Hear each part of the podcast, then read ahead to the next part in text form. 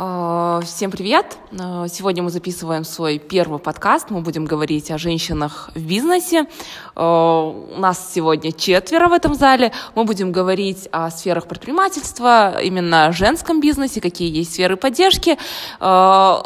Примечательный тот факт, что нас сегодня с разных регионов. Получается, мы сегодня в этом подкасте расскажем о каждой сфере деятельности, каждого, каждой области, где топовые есть сферы.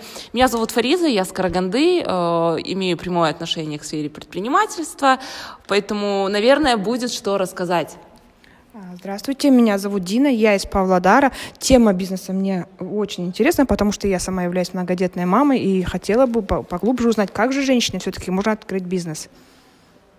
Добрый день, меня зовут Клара, я из э, города Шимкент, это самый густонаселенный регион в нашей стране, а, поэтому я бы хотела рассказать а, о том, э, как шимкентские женщины э, занимаются бизнесом, в какой сфере, как они вообще выживают в такой жесткой конкуренции, которая сейчас сложилась в нашем регионе. А, всем привет, меня зовут Асель, и я представляю столицу Казахстана, Палату предпринимателей города Нур-Султан и также поделюсь своим опытом в развитии да, и поддержке женского бизнеса. Как вы все поняли, мы будем говорить и о поддержке, и о сферах деятельности, о каких-то топовых моментах и проблемы, и в частности мы тоже затронем. Дина, давайте поговорим о том, какая сейчас обстановка, да, наверное? Все обсудим?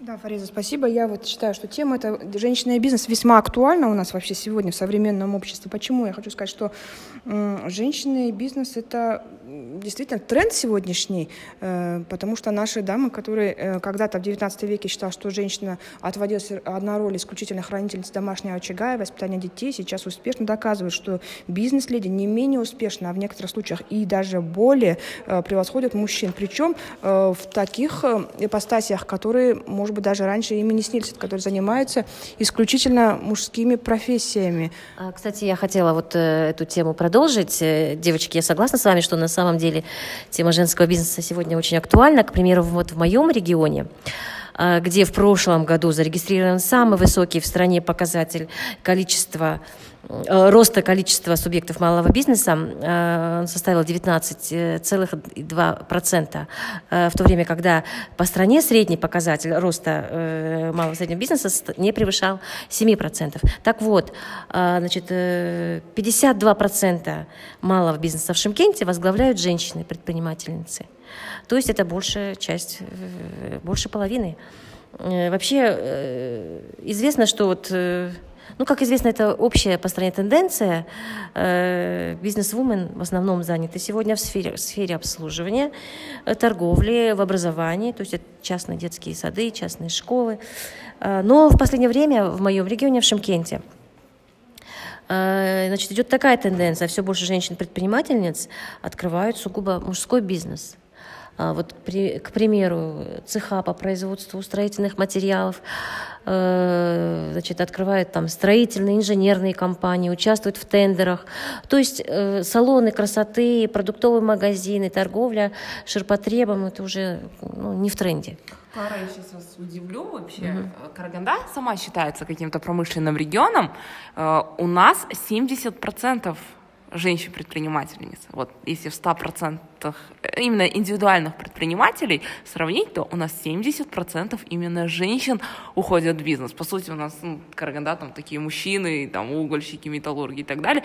И... Но если учитывать наш регион, где, же, mm-hmm. где мужское начало все-таки превалирует над женским, больше половины, 52%, это говорит о многом. Ну, честно, я очень сильно удивилась, что в Шимкенте женщины э, более такие, как сказать, именно казашки идут в какие-то более тяжелые сферы. Я реально думала, что там открывают в основном Нет, кулинарии. Шимкенте, сегодня у нас в Шимкенте вообще женщины составляют жесткую конкуренцию мужчинам. Именно бизнес-вумен. Угу. А вообще интересно, какая поддержка есть ну, как, как обращаются? Женщины же сами по себе немного недоверчивые. Как они, интересно, э, к госпрограммам относятся, наверное?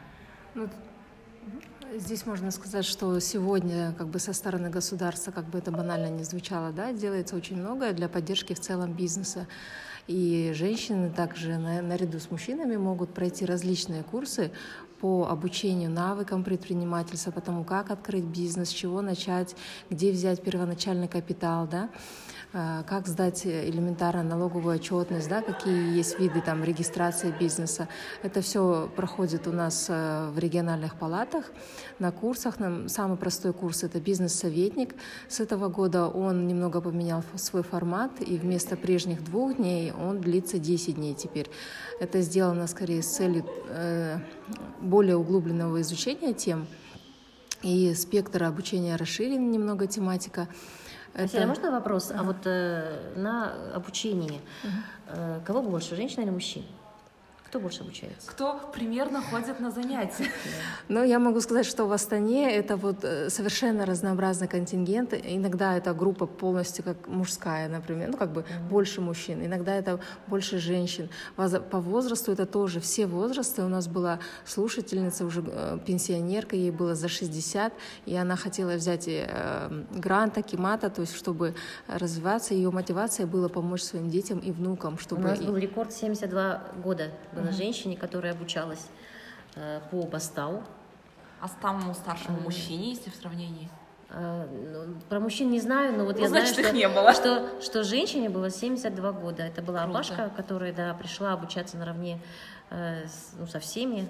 Э, сказала, что ей очень скучно э, сидеть на пенсии дома.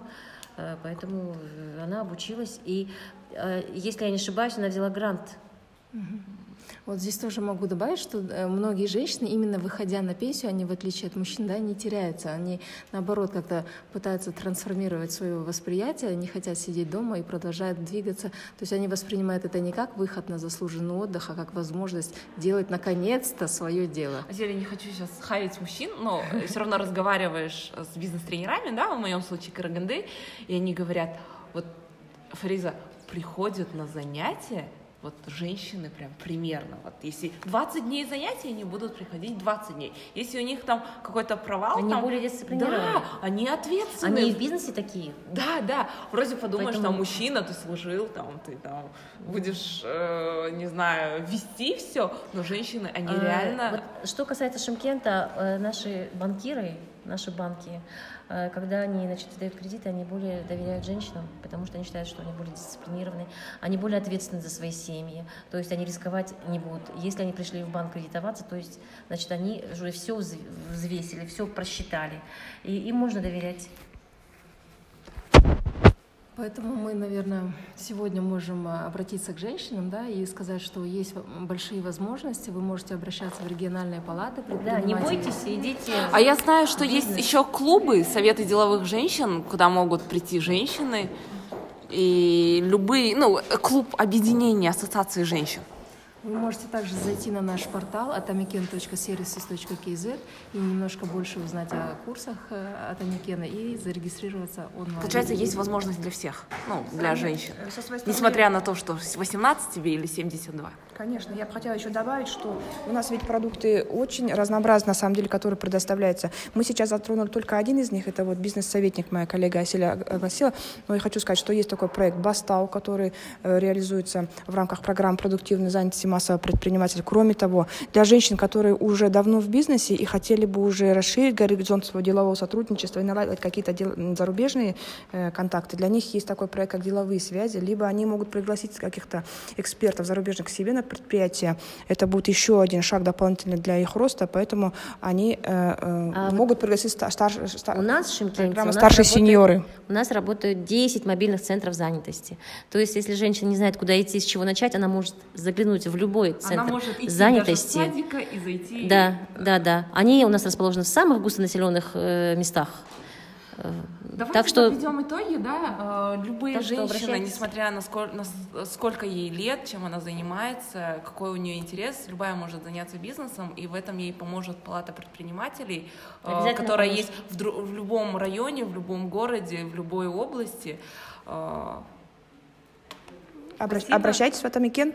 Да, подписывайтесь на наши страницы э, «Женщины в бизнесе». Мы будем делиться там э, с вами. А? Мы будем делиться с вами всеми последними новостями. С вами сегодня были Дина Павлодар. Клара Шимкент. Асель Нурсултан. и Фариза Караганда. Всем спасибо. Всем пока. Пока.